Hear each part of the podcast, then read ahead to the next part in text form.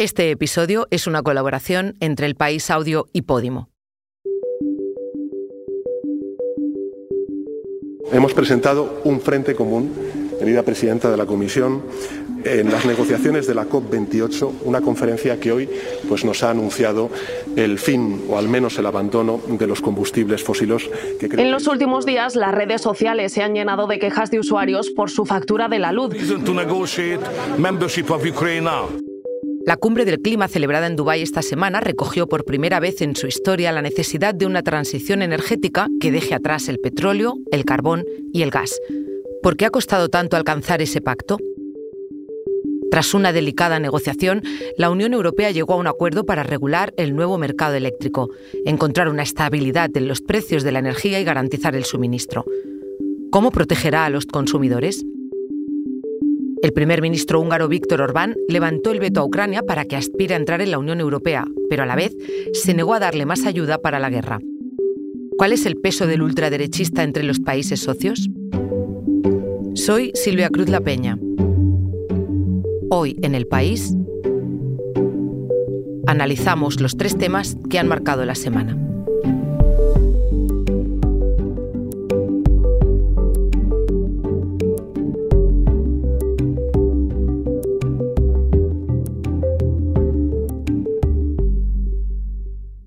Costó llegar a un acuerdo, pero al final la cumbre del clima que se celebró esta semana en Dubái acabó con una mención necesaria hacer una transición energética que deje atrás el petróleo, el carbón y el gas. Lo noticioso es que es la primera vez en 30 años de cumbres que se reconoce algo así. Y como ha estado informando desde allí mi compañero Manuel Planelles, aunque parezca poco, no lo es. A Manuel, precisamente experto en temas de medio ambiente, le envié algunas preguntas para que aportara claves sobre esta cumbre. ¿Por qué es importante este acuerdo? La primera cosa que se ha hecho en Dubái es reconocer que no estamos bien encaminados. Y la segunda cosa muy importante que se ha hecho en Dubái es decirle a los países qué es lo que tienen que hacer en sus próximos planes climáticos para poder seguir la senda de cumplimiento del Acuerdo de París. Y por primera vez se deja de poner el dedo en las emisiones en general de efecto invernadero y se acude directamente a las fuentes, es decir, a los combustibles fósiles. Y se aboga por una transición para alejarse o para dejar atrás los combustibles fósiles. Esto es muy importante porque en 30 años de conversaciones contra el cambio climático, no se había conseguido hacer esta mención directa a los combustibles fósiles por las presiones del sector fósil y de los países más petroleros. En esta COP se dice no solo que hay que dejar atrás los combustibles fósiles, sino que hay que triplicar la potencia renovable de aquí a 2030, duplicar la eficiencia, eh, sustituir esos combustibles por otras fuentes que sean sin emisiones eh, y eliminar progresivamente las subvenciones eh, que se dan, las ayudas públicas que se dan a los combustibles fósiles y que están todavía cebando más esta crisis. Además, se pone el foco especialmente en el fin progresivo del carbón. Todos estos llamamientos ahora se deberían recoger en los programas climáticos que tienen que presentar en 2025 todos los países y que nos tienen que encaminar a cumplir el Acuerdo de París. ¿Por qué no están los países bien encaminados en la lucha contra el cambio climático? Lo que se tenía que hacer era hacer la evaluación de los esfuerzos que están haciendo los países desde que se firmó el Acuerdo de París en 2015. ¿Y qué nos dice el Acuerdo de París? El Acuerdo de París nos dice que el objetivo es que la temperatura eh, a finales de este siglo se quede el aumento de la temperatura entre 1,5 y 2 grados respecto a los niveles preindustriales. Ahora mismo ya estamos en 1,1 grados y los planes climáticos nos llevarían a que la temperatura suba a entre 2,1 y 2,8. En definitiva, los planes climáticos no son suficientes y se tienen que presentar recortes más duros. ¿A qué se debía tanto escepticismo en los días previos al acuerdo? Paradójicamente, eh, este histórico llamamiento a dejar atrás los combustibles fósiles se ha producido en una cumbre que se celebraba no solo en Emiratos Árabes, mm, que tiene una dependencia del petróleo y gas mm, bastante importante, no como otros países petroleros, pero bastante importante, eh, sino que además estaba presidida por este país. Eh, estaba presidida por Emiratos Árabes Unidos y en concreto por un señor que se llama Sultán Al-Jaber, que era además del ministro de Industria, el máximo responsable de la petrolera estatal del país. Entonces, con estos ingredientes, mm, había mucho escepticismo con que realmente se fuese a hacer este llamamiento eh, eh, eh, en esta cumbre. Pero se ha hecho. Se ha hecho, yo creo que por la presión que han ejercido muchos países para que se incluyese esa mención directa en el, en el acuerdo y se ha hecho también porque yo creo que al haberse ha visto cuestionados, al verse un poco entre la espada y la pared eh, con ese escepticismo, él ha querido decir, no, no, yo no solo voy a organizar esta cumbre, sino que va a ser la cumbre en la que por primera vez se vaya a mencionar los combustibles fósiles. ¿Qué papel ha tenido la ONU en esta cumbre? Antonio Guterres, el secretario general de la ONU, eh, es uno de los personajes claves en este momento y de la lucha contra el cambio climático. ¿Por qué? Porque ya eh, hace unos cuantos años, en sus discursos, cuando hablaba del cambio climático, no obviaba los combustibles fósiles, al revés, lo ponía en el centro de todos sus discursos. Y de hecho, en el arranque de esta cumbre, eh, dijo también una frase bastante elocuente eh, cuando le dijo a los representantes de los países, no podemos apagar esta crisis climática eh, con una manguera mm, que lo que echa son combustibles fósiles. Y barriendo para casa, ¿qué papel ha jugado España? Pues España en esta ocasión ha tenido un papel eh, muy relevante por varias razones. Eh, la primera de ellas es porque eh, España tenía la presidencia de turno del Consejo de la, de la Unión Europea. El comisario europeo que ha estado aquí en Dubái está prácticamente recién nombrado y está un poco aterrizando la cartera. Y aquí entra el segundo factor muy importante y es Teresa Rivera, la vicepresidenta tercera y ministra para la Transición Ecológica. Es una experta en negociaciones climáticas, eh, conoce perfectamente los entresijos de este tipo de negociaciones y es muy respetada.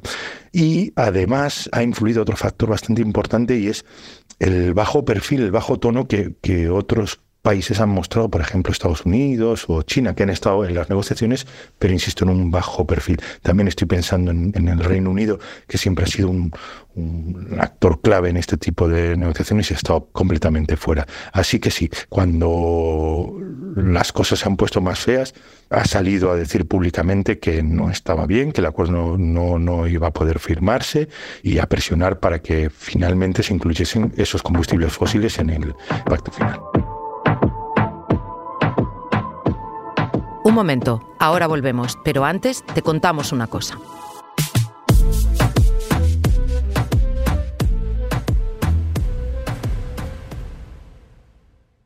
Hoy en el país te recomendamos a qué costo, porque a veces hay que hacer una lloradita y seguir. ¿Cómo se me ocurre a mí, prenatal, venir al mundo para ser millennial? Soy quien soy, pero a qué costo.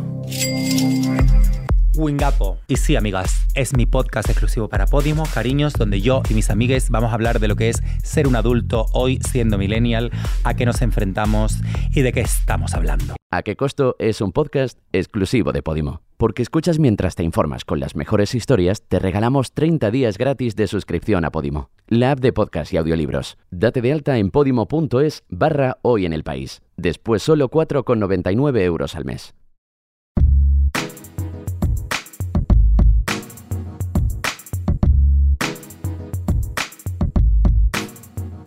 Esta ha sido una semana de acuerdos complicados. Si en Dubái se hablaba del clima, en la Unión Europea se hablaba del precio de la energía.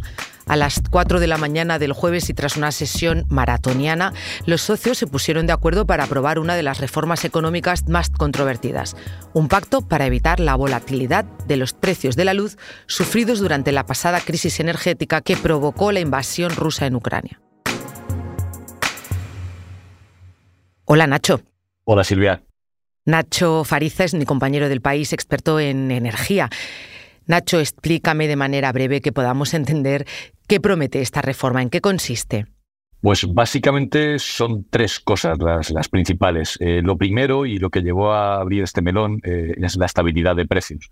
eh, que no se repita, en fin, lo, de, lo del año pasado, ¿no? cuando la invasión rusa de Ucrania que, tú citabas disparó el coste del gas y, por tanto, la factura de la luz hasta niveles desconocidos y que toquemos madera, en principio parece que no, que no volverá a ocurrir. Lo segundo es que si por cualquier circunstancia vuelve a repetirse algo así, eh, es importante que haya un mecanismo claro, objetivable, dicen en Bruselas, para que se pueda declarar una situación de crisis y que esto faculte, esto permite a los Estados miembros intervenir. Eh, este esquema no existía en 2022 y eso es lo que llevó a una respuesta desordenada como la que vimos. Hablas de cuando vuelva a repetirse algo así. ¿De qué estamos hablando? ¿De qué tipo de situaciones harían que se activara un pacto como este? Pues hablamos de situaciones muy excepcionales. Eh, una guerra, eh, un estallido de precios abrupto, brutal, son cosas que probablemente ni tú ni yo veamos, eh, Silvia. Cuando digo una guerra, me refiero a una guerra con implicaciones energéticas, por supuesto. y lo del año pasado, a raíz de la guerra, de la invasión rusa de, Ucrania, fue algo único, excepcional, que creo, creo, y volvemos a tocar madera, no se repetirá en Europa. Pero el golpe ha sido tan, tan grande y la respuesta inicial tan desordenada que esto ha obligado a crear un protocolo, un plan de acción, por así decirlo. Nacho, hay un concepto también que ha aparecido estos días, que está incluido en ese acuerdo y que me vas a tener que explicar. Mecanismo de capacidad. Sí, es la tercera pata de la reforma, podríamos decir. Eh, hace unos años la mayor parte de la electricidad en Europa venía del carbón, del gas y de la nuclear. Ahora ya no, ahora estamos y vamos sobre todo hacia un sistema eléctrico completamente distinto. España, por ejemplo, eh, generará el 80% de su electricidad eh, en 2030 con fuentes verdes, es decir, básicamente eólica y solar. Y este cambio, claramente a mejor, tiene unas implicaciones enormes sobre el conjunto del mercado eléctrico. ¿Por qué? Pues porque muchas centrales térmicas de gas, de carbón, de otros combustibles, que antes operaban prácticamente todo el día a pleno rendimiento, ahora van a funcionar muchas, muchísimas menos horas. Y eso va a hacer que cobren mucho menos dinero. Claro. Eso no sería un problema si no fuera porque, claro, las utilizamos casi con cuentagotas, pero cuando tenemos que tirar de ellas, tienen que estar ahí. Será, por así decirlo, una tecnología de respaldo. Es decir, cuando no haya sol o viento, tendremos que tirar del gas en el caso de España. Eh, o cuando la demanda energética aumente y no seamos capaces de cubrir eso con renovables. Y estas centrales van a tener que estar activas. ¿Cómo? Pues para eso es eh, para lo que se ha creado este, sistema, que es un mecanismo de capacidad, ¿no? que les garantiza una retribución mínima. El sistema, digamos, todos los consumidores lo tenemos que pagar, pero a cambio nos aseguraremos de que estén ahí cuando las necesitemos. Vale, ya entiendo. Nacho, la Unión Europea ha llegado a este acuerdo para proteger precisamente a los consumidores de esos vaivenes de precios, ¿no? Pero al final es cierto que importamos mucha energía de países que no van a estar sujetos precisamente a esas normas. ¿Cómo se va a hacer para que no repercuta? La crisis energética, Silvia, ha dejado una cosa muy clara. Cuanto más dependas de un único suministrador, sobre todo si no es fiable, y el caso de Rusia es palmario, mayor será el riesgo. Y los países europeos compraban y compran muchísimo petróleo para el transporte y dos materias primas fundamentales para el sector eléctrico, gas natural y uranio. Cuantas más renovables se instalen, en fin, menor será la necesidad de importar estos tres elementos. Claro. Este debería ser el objetivo fundamental en última instancia. Nacho, pues el acuerdo se pondrá en marcha de manera excepcional, según has explicado, pero lo que seguro es que estaremos pendientes de la factura de la luz. Eso seguro, Silvia. Gracias, Nacho. Muchísimas gracias, Silvia.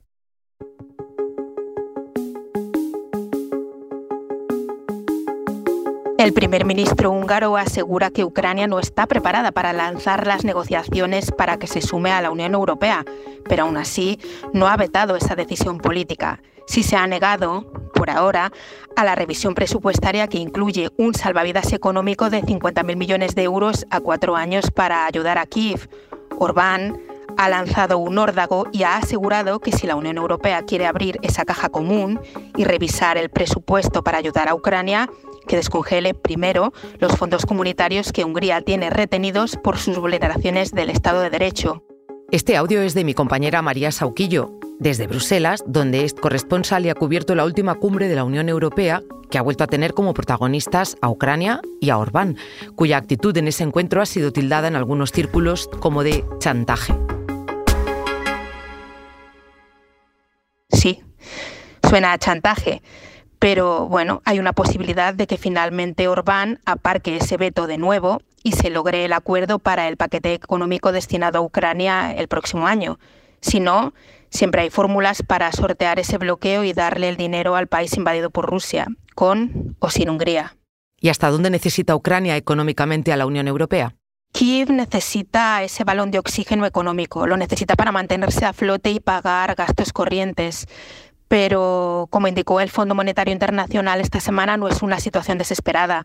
Y eso ha jugado también un papel para que los 26 líderes hayan dado una oportunidad de acordar esos fondos dentro del presupuesto de la Unión Europea. Hay presión en Ucrania y hay presión sobre la Unión Europea también porque se tambalea además el apoyo de Estados Unidos por sus propias luchas internas, fundamentalmente por los republicanos. Otra de las preguntas es si la Unión Europea aguantará esa postura o acabará echándose atrás como ya hizo Estados Unidos. La UE lleva prometiendo desde el inicio de la guerra a gran escala que apoyará y ayudará a Ucrania tanto tiempo como sea necesario. Hay que ver si cumple esa promesa o se tambalea como ha hecho en Estados Unidos. De momento, la decisión de abrir las negociaciones de adhesión con Ucrania, que es una gran victoria política para Kiev, la única, casi en los últimos meses, muestra que la unidad permanece y que el apoyo en forma de ancla para afianzar Ucrania a la Unión Europea sigue firme. María también me contó cómo se presenta la agenda para Ucrania en relación a la Unión Europea. Por un lado, para conseguir esos fondos que necesita para continuar la guerra y por otro, para arrancar su carrera y convertirse en socio de la Unión Europea.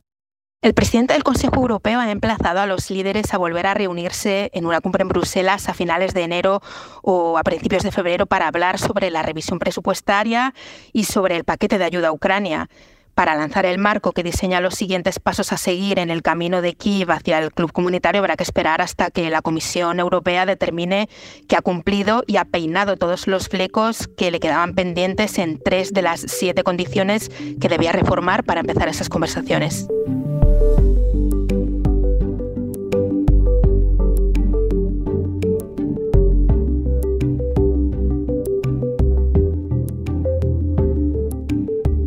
Este episodio lo han realizado José Juan Morales, Ana Fuentes y Javier Machicado.